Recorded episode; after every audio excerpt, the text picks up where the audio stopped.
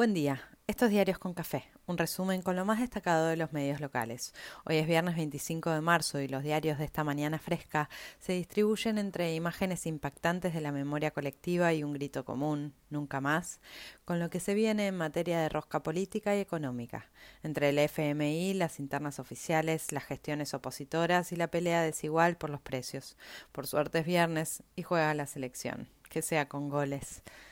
La movilización de ayer impactó a propios y extraños, multitudes de unos y otros espacios, la gente en la calle gritando nunca más y ratificando que el nivel de expresión popular y compromiso con la democracia sigue intacto. En la clave de lectura más partidaria se multiplican los mensajes, las interpretaciones y las especulaciones. La columna de la cámpora se confirmó multitudinaria como se anunciaba o más. Sirvió para agitar lecturas endemoniadas entre la rosada y la movilización respaldada en las redes sociales por CFK.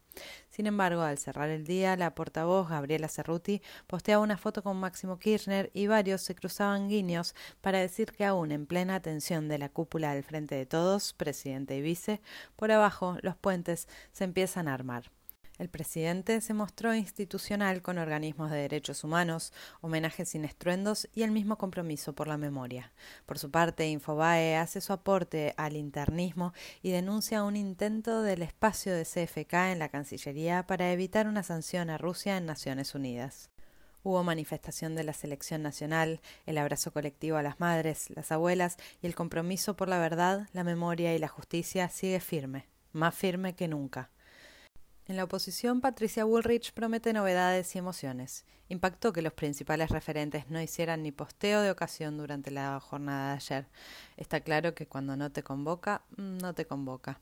Hasta lo más normalizado puede ponerse en duda y ser materia de especulación. Al cerrar el día, la reta usó declaraciones de Máximo Kirchner para contraponer posiciones. Se abrió el debate sobre las elecciones que hacen los porteños y porteñas.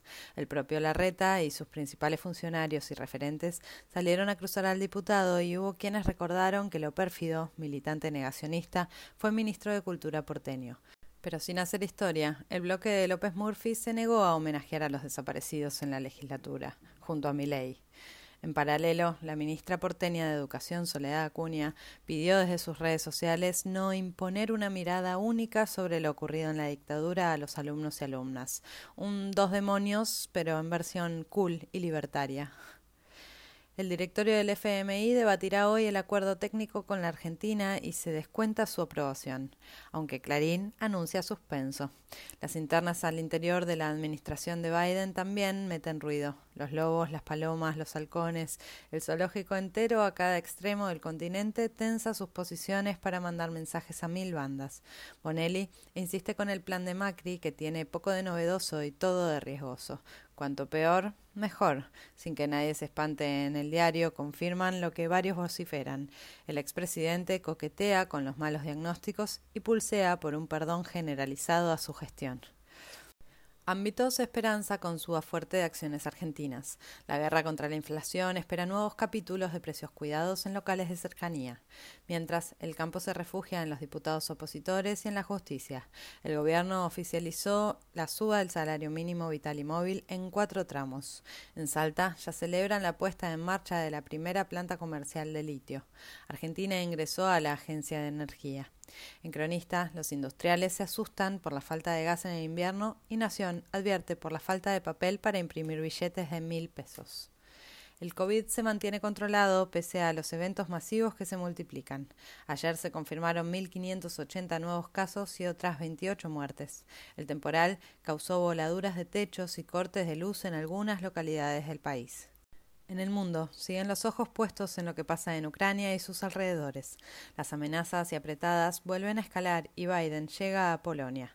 Algunos celebran, otros se alarman por lo que pueda definir la OTAN.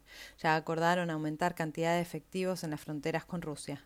La crisis humanitaria suma más tragedia cada día y los riesgos de escalar a armas químicas o nucleares crece. Hasta el momento ratificaron la unidad, pero no se anunciaron sanciones al gas ruso. Una cosa es una cosa y otra cosa es otra cosa.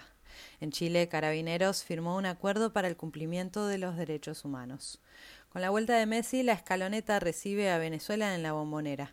Se van definiendo las eliminatorias. La gran sorpresa la dio Italia, que cayó ante Macedonia y quedó fuera del Mundial Qatar 2022. Como contracara, Uruguay y Ecuador ya clasificaron y se definen repechajes clave. Así arranca este último día de una semana muy movilizada y movilizante. El otoño promete frío, al menos en su comienzo. Tocará abrigarse y apechugar, pero total, ya sabemos bastante de eso.